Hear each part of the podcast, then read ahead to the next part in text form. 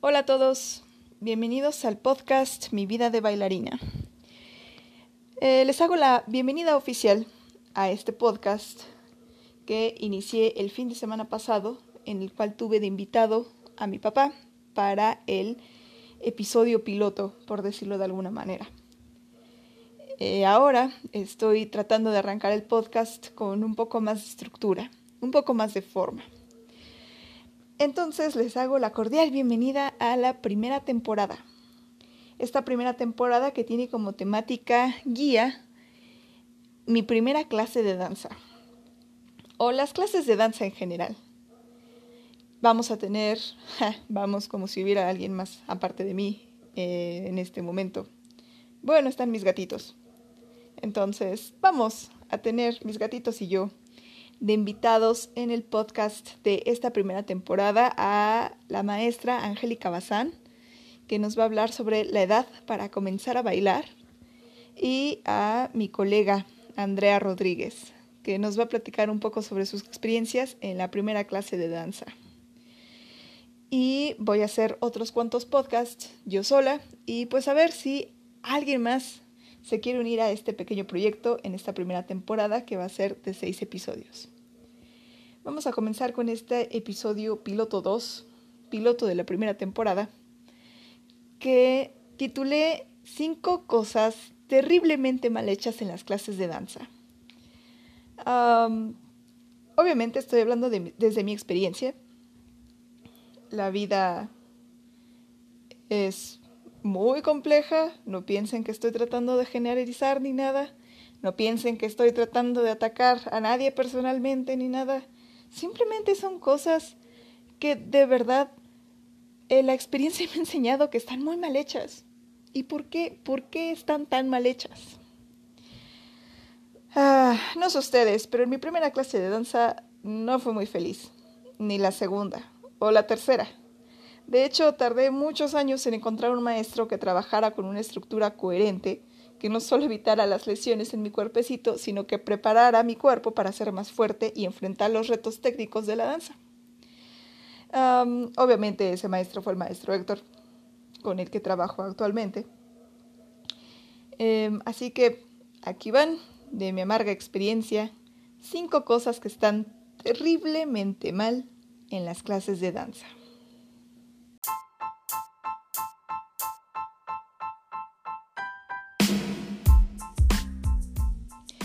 Número 1. Clases de danza que empiezan ridículamente tarde.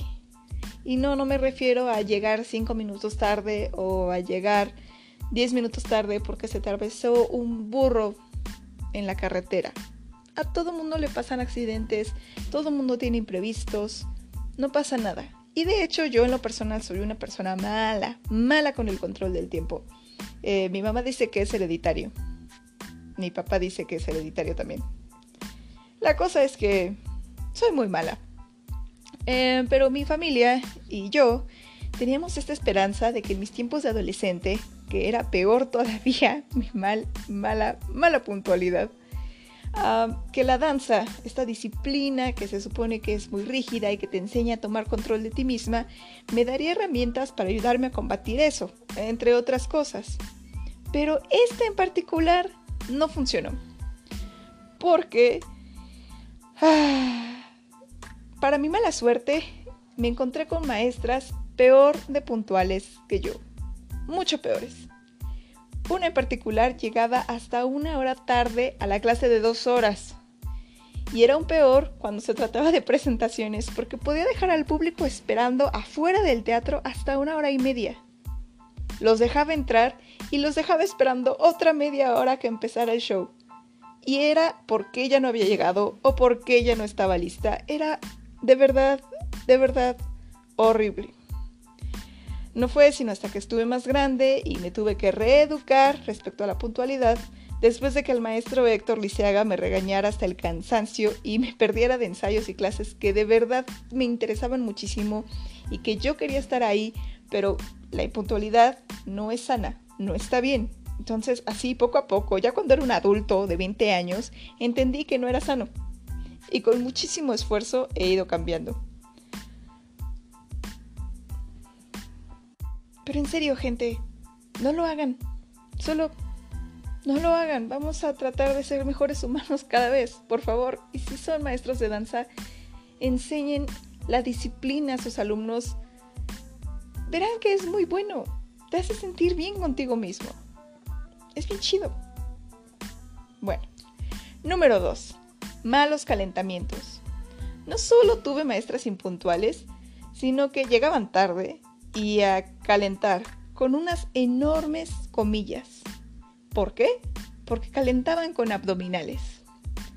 Me parece sorprendente al día de hoy que creyeran que una serie de 100 abdominales era un calentamiento. Todas las alumnas teníamos los músculos completamente fríos, no, no sabíamos activar los músculos. Yo en particular soy una persona con los músculos bastante pequeños, supongo que por mi complexión, y me cuesta mucho trabajo hacer que se activen, mucho. Y llegaban completamente fríos a tratar de hacer 100 abdominales que por supuesto no sirvieron de nada. Ah, las articulaciones duras me estaban nada más lastimando la espalda y el cuello como mensa, pero esa era su idea de calentamiento, poner una serie de abdominales eterna. Y esto viene enlazado a otro tema que me parece que está terriblemente mal de los bailarines en general, o bueno, al menos de los maestros de danza que me tocaron a mí. No leen. Durante varios años, más o menos desde que dije, sí, quiero estudiar danza, yo era bastante ñoña. Entonces le estuve preguntando a todos mis maestros, maestros de danzas orientales, maestros de danza regional, maestros de danza clásica, maestros de jazz, maestros de contemporáneo, que me pudieran orientar con libros sobre el trabajo escénico, sobre la danza. Yo quería inyectarme la danza como si fuera... Quería inyectarme la danza en las venas. Por favor, dame más. Y me acuerdo sobre todo de la respuesta de una maestra de danza regional que tuve que casi casi se rió de mí y me dijo, no, no hay, solo baila. Ah, eh, bueno, en ese momento pues yo era una puberta babosa y le creí. Entonces, una buena parte de mi formación estuve en la penumbra. Hasta que nuevamente el maestro Héctor me dio un coscorrón por no ponerme a leer y investigar sobre cómo preparar el cuerpo para las clases de técnica dancística. Y tuve que ponerme a leer y investigar sobre cómo preparar el cuerpo para técnica dancística. Y fue como, ah, las abdominales no son calentamiento. ¡Wow! Aunque bueno, no me quejo. Ah, también me tocaron maestros, aunque los menos, que ni calentamiento daban. Así que supongo que peor es nada. 3.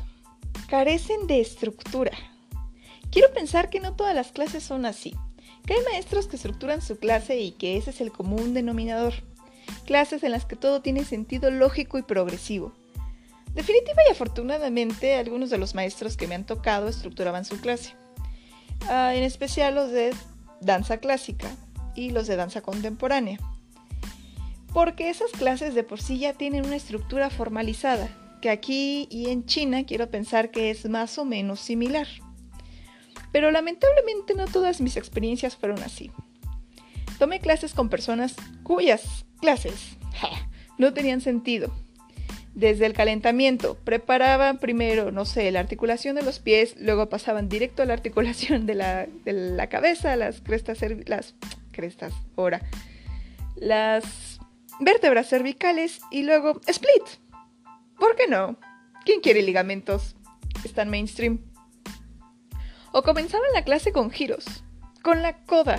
Si conocen la estructura de la clase de ballet, sino muy pronto en Solariega Escuela de Danza van a poder tener un blog sobre cómo se estructura una clase de ballet, cómo es una clase de ballet. Los giros van al final. Es la coda. Es lo último. Hay piruetas antes, sí, pero los de Boulez, los genés, van al final. La coda va al final.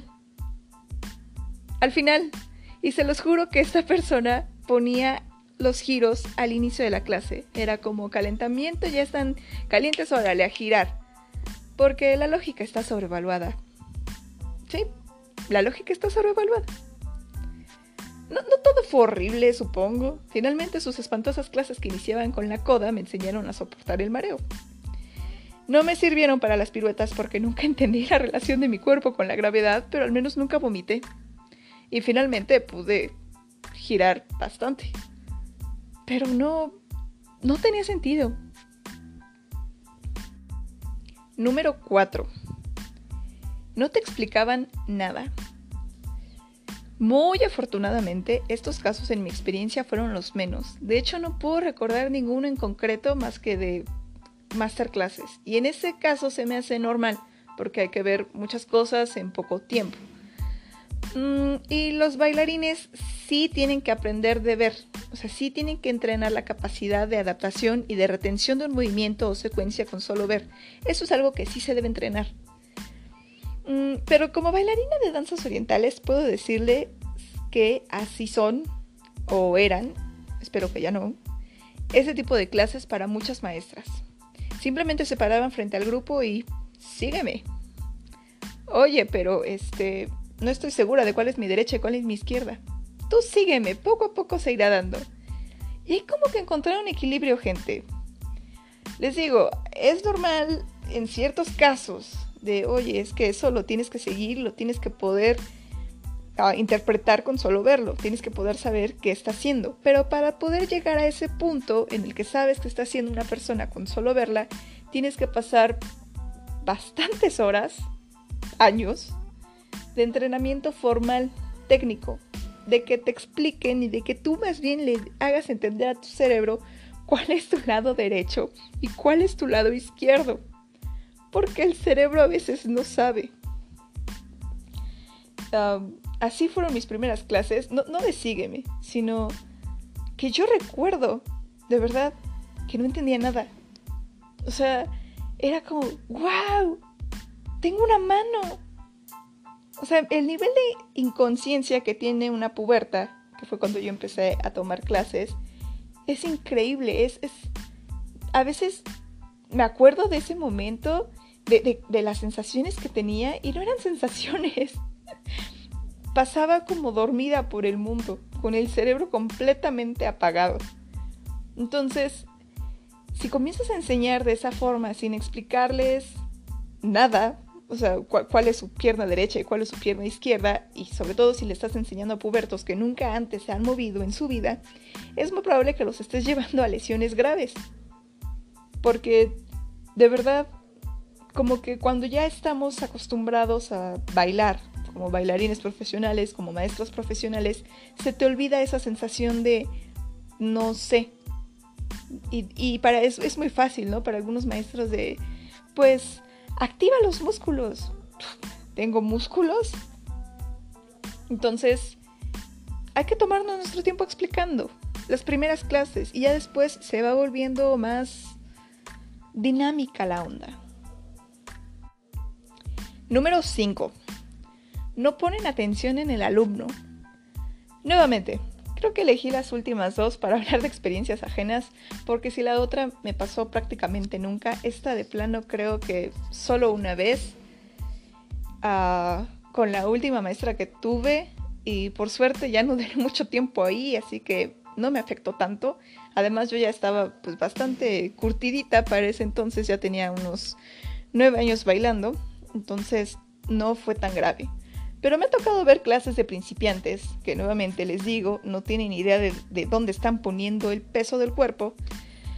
Ah, y no, no, no ponen atención en los alumnos. He escuchado tantas historias de maestros que prefieren verse a sí mismos en el espejo, ya sea lo preciosa que está su cara o lo redonditas que están sus pompis, lo que sea que hagan con su propio cuerpo, pero se la pasan viéndose en el espejo antes de ponerle atención a sus alumnos, a las personas que están tratando de comprender qué rayos está haciendo ese extraterrestre con el cuerpo. Porque, maestros, así se siente. Traten de acordarse cómo se sentían en sus primeras clases. Al menos, no sé, tal vez no todos, pero a mí me pasaba eso. De verdad, era increíble. Uno no entiende qué está pasando. También maestros que simplemente se salen de la clase por minutos de manera regular así prácticamente ya sabes que se va a salir y pues tú tratas de recordar qué era lo que tenías que hacer o te dejan haciendo un movimiento no solamente difícil, sino peligroso en la clase. Y hay movimientos peligrosos a movimientos peligrosos. Por ejemplo, no sé, las experiencias que yo tuve fue que nos dejaban haciendo vibraciones en la clase de danza oriental. Y hacer vibraciones por cinco minutos, amigos, no, no, no está bien. O sea, si no tienen la fuerza adecuada, pueden lastimar sus articulaciones y sus ligamentos. Y te hacen pensar que así se entrena un shimi poderoso, pero no necesariamente. Primero tienes que tener un entrenamiento. No puede llegar una persona a la primera clase y que no sabe hacer nada y síguela y encima me voy a salir de la clase y encima pues tu tarea es quedarte 10 minutos haciendo shimmy. Porque cardio. Eso no es cardio, eso es nada más estarte jodiendo las rodillas. Entonces, no, no, no traten, traten de evitarlo. Uno entiende que son humanos, digo, que tienen que ir al baño. Yo también me he salido de dar clase porque tengo que ir al baño o me he salido de dar clase porque sabes que la vida se me hace bola en esta escuela. A veces me hablan uh, los papás de una niña y al mismo tiempo tengo que atender a personas que están llegando a pedir informes y a veces la vida es así, sobre todo para los, los artistas y compañías independientes como es nuestro caso. O sea, sí, y si están bien entrenadas, no pasa nada. Mis alumnas más avanzadas pueden hacer clases solas sin ningún problema, pero porque llevan ya bastantes años estudiando danzas orientales, danza clásica y danza contemporánea. Espero que sean lo suficientemente conscientes de saber cómo emplear su cuerpo para evitar lesiones. Yo espero. De todas maneras, trato de evitarlo y por supuesto que les doy retroalimentación. Pero bueno, de esas personas no hablo. No, no es que siempre esté mal y que tengas que estarte aguantando las ganas de hacer pipí por tres horas porque tienes 20 clases seguidas. No pasa nada si te sales al baño. Pero también hay maestras, y esta es la anécdota que yo recuerdo, que simplemente se sentaba junto a la bocina a ver el celular. Y estaba ahí las dos horas que duraba la clase, no sé, no sé si en WhatsApp, no sé si en ese entonces ya existía WhatsApp. Creo que sí. No sé si en WhatsApp, no me acuerdo. Pero estaba ahí viendo el teléfono. Y dice que ponía play a la música. Y dice que estaba contando la música. Pero yo creo que pude haberme puesto de cabeza en esa clase y nunca lo hubiera notado la maestra. Nuevamente, les repito, cuando tuve esta experiencia yo ya estaba bastante más curtidita, obviamente no pasó nada, pero hasta es grosero, yo preferiría que si soy avanzada ya y me quede suficientemente capaz como para hacer clases sola, pues me deje sola, déjame sola, yo le puedo poner play a la música. Se me hace muy grosero tener ahí la presencia de esta señora que se está desparramando además en su silla porque está viendo WhatsApp. Es como, no sé, a mí se me hace grosero. Entonces, como conclusión, si son maestros, traten de evitar estas prácticas.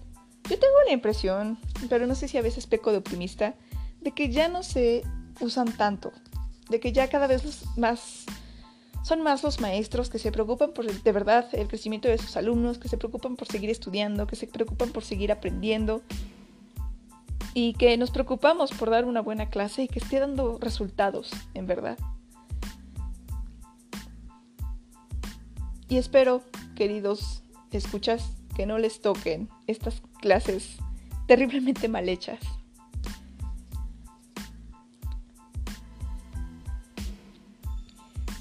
Y bueno, eso fue todo por el podcast de hoy. Mi primera clase, les adelanto, fue en la secundaria, mi primera clase de danza, en un taller de danzas orientales que daba una maestra de taitiano. ¿Por qué? Ni ella sabía. Solo le dijeron que se parecía al movimiento, pues porque supongo que movían la cadera, sí, se parecen tanto. Ah, cuántas veces he escuchado eso. Y ella aceptó. Ah, he de admitir que ella era consciente de estas carencias y cuando le dije que iba a buscar una nueva escuela me felicitó y todo estuvo bien. O sea, era una buena persona. esa es otra cosa. No vayan a creer que porque estoy nombrando estas cinco cosas que a mí me parecen terriblemente mal hechas en las clases de danza, quiere decir que sus maestros sean malas personas. Ah, excepto tal vez el que se ve las nalgas todo el tiempo en el espejo. No es que sea mala persona, solo puede ser un poco narcisista. A lo que voy es a que traten de encontrar un lugar en el que se sientan cómodas, sí, eso es importante para tomar clase, pero que también les enseñen, les enseñen con calidad y con entrega. Eso es súper importante. Pero bueno, yo los dejo ahora y espero verlos en el siguiente capítulo del podcast que tendremos como invitada a la maestra Andrea Rodríguez. Y el tema será precisamente eso, mi primera clase de danza. Y estaremos hablando de todas nuestras primeras clases de danza porque junto a ella he vivido la mayoría de la de mi vida artística, de mi carrera artística ha sido junto a ella. Entonces tenemos bastantes experiencias que contarles y nos vemos a la próxima. Muchísimas gracias por escucharme. No olviden que me pueden encontrar en Facebook e Instagram como Montserrax, así como suena con K y S al final. y nos vemos a la siguiente. Que tengan excelente noche. Bye.